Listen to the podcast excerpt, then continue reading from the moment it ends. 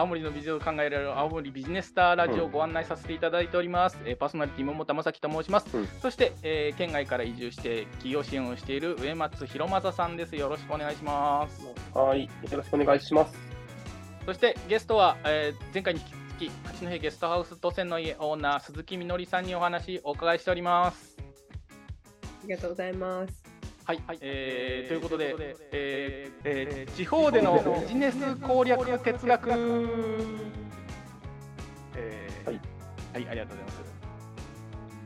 え唐突なあコーナー、タイトルコーナーでしたけど、まあ、これはちょっとビジネス、えービジネススターたちに対して答えのなさそうな、ある意味哲学的でもあるテーマに沿って、ちょっとトークをしていきたいなというふうに思っております。で、今回、えーちょっと投げかけていきたいいきたいのは、えー、と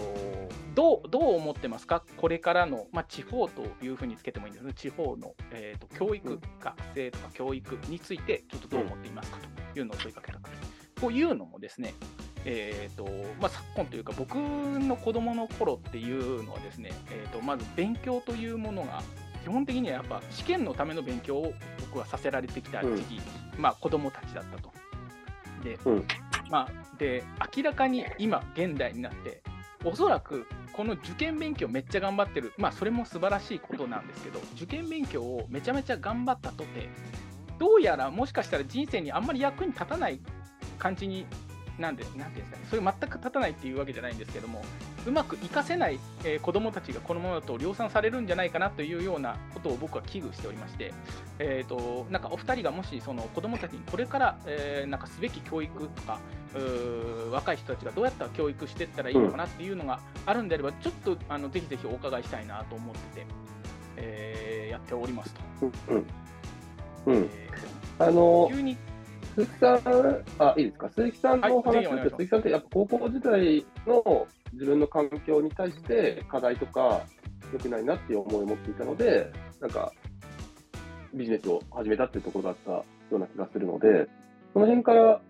スタートして、なんか高校時代の自分にこういう教育機会とか出会いの機会があったらな、うんみたいなところをちょっとお伺いしたいなって思うんですけど、どうですか？ね。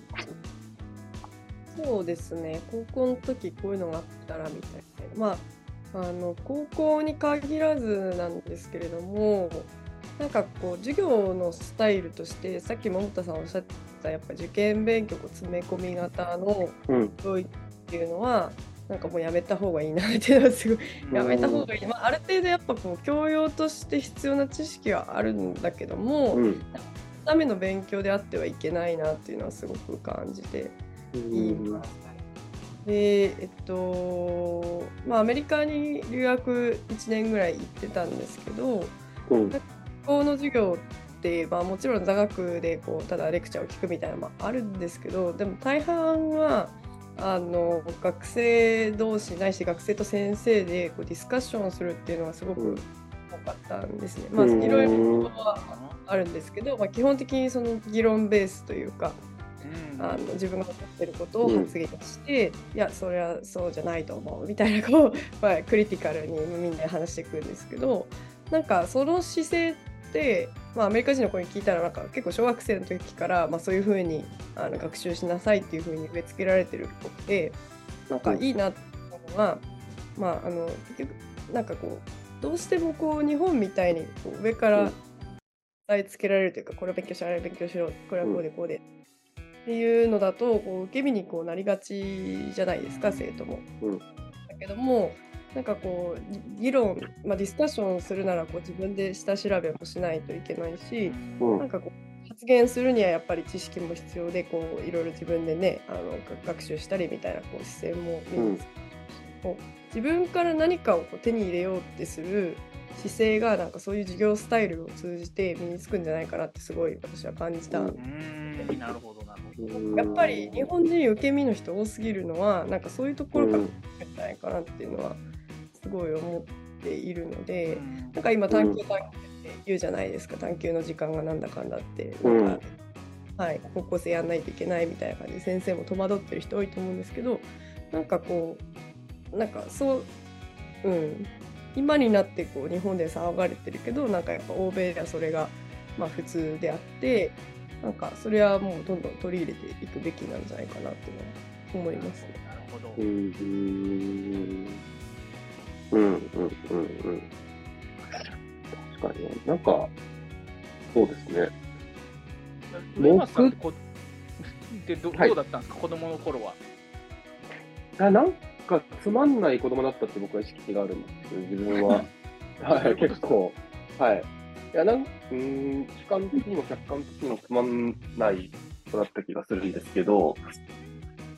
あの、例えば、なんだろうな。えーっと、受け身だったと思いますし、小学生ぐらいまではそうでもなかったですけど、自分のこと多分、なんか賢いみたいな自意識があったせいで、プライド高いから崩それをプライド傷つけられるのは嫌だからチャレンジしないみたいなところがあったような、なんか、そうですね、あの進学校とかにたまにいる車車に構えて、遠くでニヤニヤしてるやつみたいな感じの記憶がありますね。はい。うん。だだからずっとなんか考えてたのはど、どうやって自分がそうやって変わったのかな、今みたいな、今もいいとは言っていませんが、どこで転化したんだろうなっていう気はしてるんですけど、何なんでしょうね。僕は自衛隊にいたのと、前職でベンチャーにいたのと、前々職でちょっとブラックな企業にいたのが、自分を形成してる気がするんですけど、はい。あとは、あれですね、大学が慶応大学だったんですけど、なんかすごい、あなんか社会的にすごい家の息子さんとかがいてとかで、なんか世界が広がったのはあるかもしれないですね。あーそううんなんかいろいろ、いろいろつながってる気がします。まあまあそう僕が子供の頃ずっと思ってたのが僕あんま勉強嫌いだったんですけどすごく嫌いだったんですけど、あのー歴史とかの,、まあ、あの年号を覚えさせてくるじゃないですか。僕ずっとうん。いろんな大人に聞いたら、なんでこれ覚えるんですかって聞いた時に全部いやいやあのなんでとかじゃないからみたいなそういうもんだし覚えなきゃいけないんだよって言われててでふざけんなよって思いながら勉強しなかったんですよ。うん。で今今実を言うと今めちゃめちゃ今歴史大好きであのえーとかもめっちゃ大好きで、うん。えっ、とあのななんでかっていうとこう全て今この、まあ数えー、と数学とかえー科学とか歴史みたいなやつって何かって言ったら僕の中で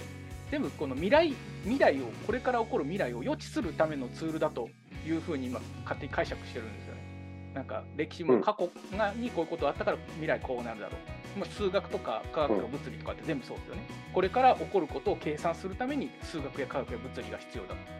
であと国語とか英語とかっていうのはえー人間が対コミュニケーションをするためのツールだと。でももうこの2種類しかねえじゃない、だからお前が将来何かをやりたいときにこの2つが必要だから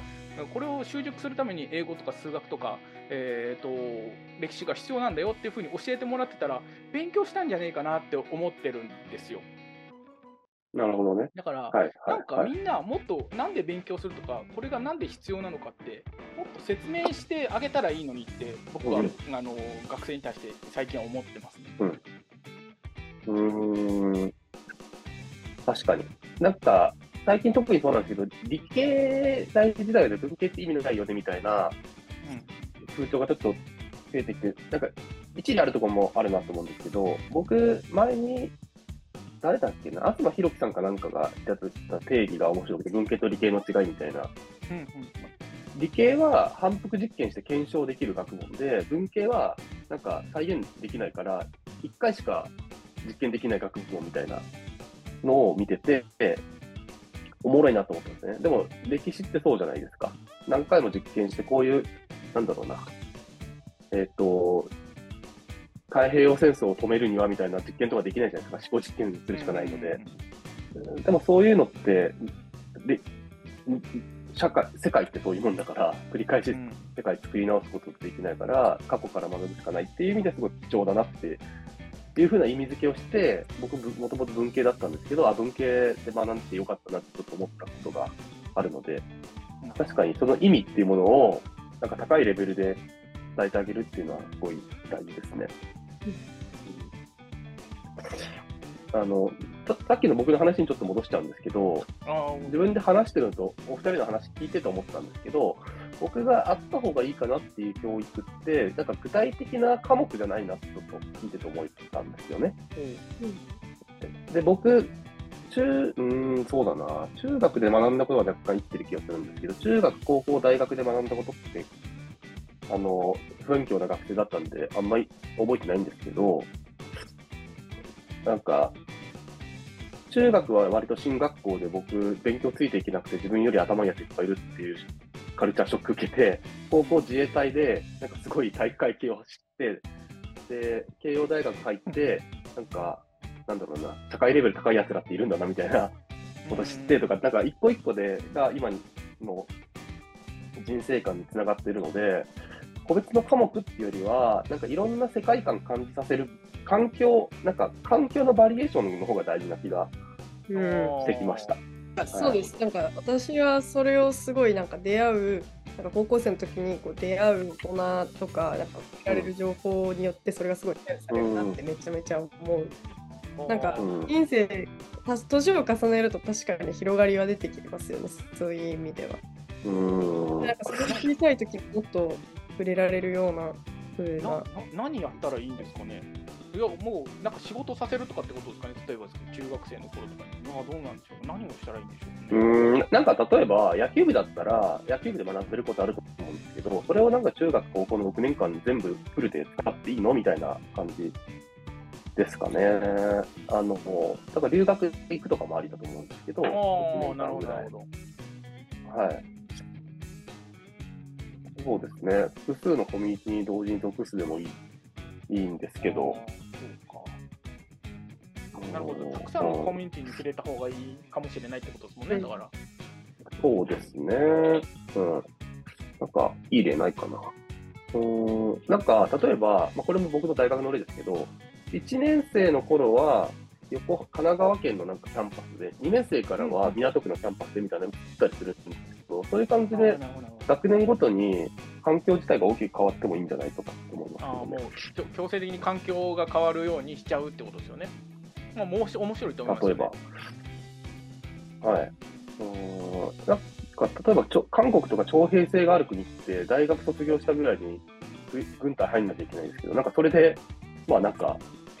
あーいいのか悪いのかわかんないですけど、まあななんか変わるところはあるとか言いますね。なるほどな。まあ別に答えなんかないんであれなんですけど、まあなるほどな。うんそうか。うん。なんかいいのないかな。うん。そうかまあ僕は軍隊半年くらい入ってもいいんじゃないって思うんですけどね。なんか、あ軍隊っていうか、そういうところにも、なんか、なるほど。じ自衛隊ってやっぱ大きいんですか？その、なんか、その、僕らイメージちょっとないんですけど、いい自衛隊のそのいやでも僕なんかそういう軍事的なところに入ったっていうのが、僕にとっていい変化だったっていうよりは、集団生活したのが大きかったのですよね。はい、だから別に、データじゃなくてもいいんですけど、ボーイスカウトでも何でもいいんですけど、親と離れて、若者だけで育っていくっていう環境はあってもいいかもしれないですね。ということで、ちょっとじゃあ、これ、こんなぐらいの話で、何かっていうことでもないんですけども、ちょっと僕がふと思う最近、教育ってどうなんていうのをちょっと,、えー、とメンバーがいたのでお話ししてまいりました。えー、とありがとうございました。今回お話一緒にお伺いしたのは、八戸ゲストハウスとせないオーナーの鈴木みのりさんでした。ありがとうございました。今後もこういった風な、えー、とトークテーマもしていきますので、えー、とこういう風ないろんなビジネスしてる方とか事業やってるいらっしゃる方に私こういうこと疑問なんだけどとかっていうようなことがありましたら、えー、とぜひぜひコメント等いただけたら、えー、と励みになりますのでよろし,、あのーよろしくお願いいたします。ということでここまでご視聴ありがとうございました。さようなら。ありがとうございました。さよなら。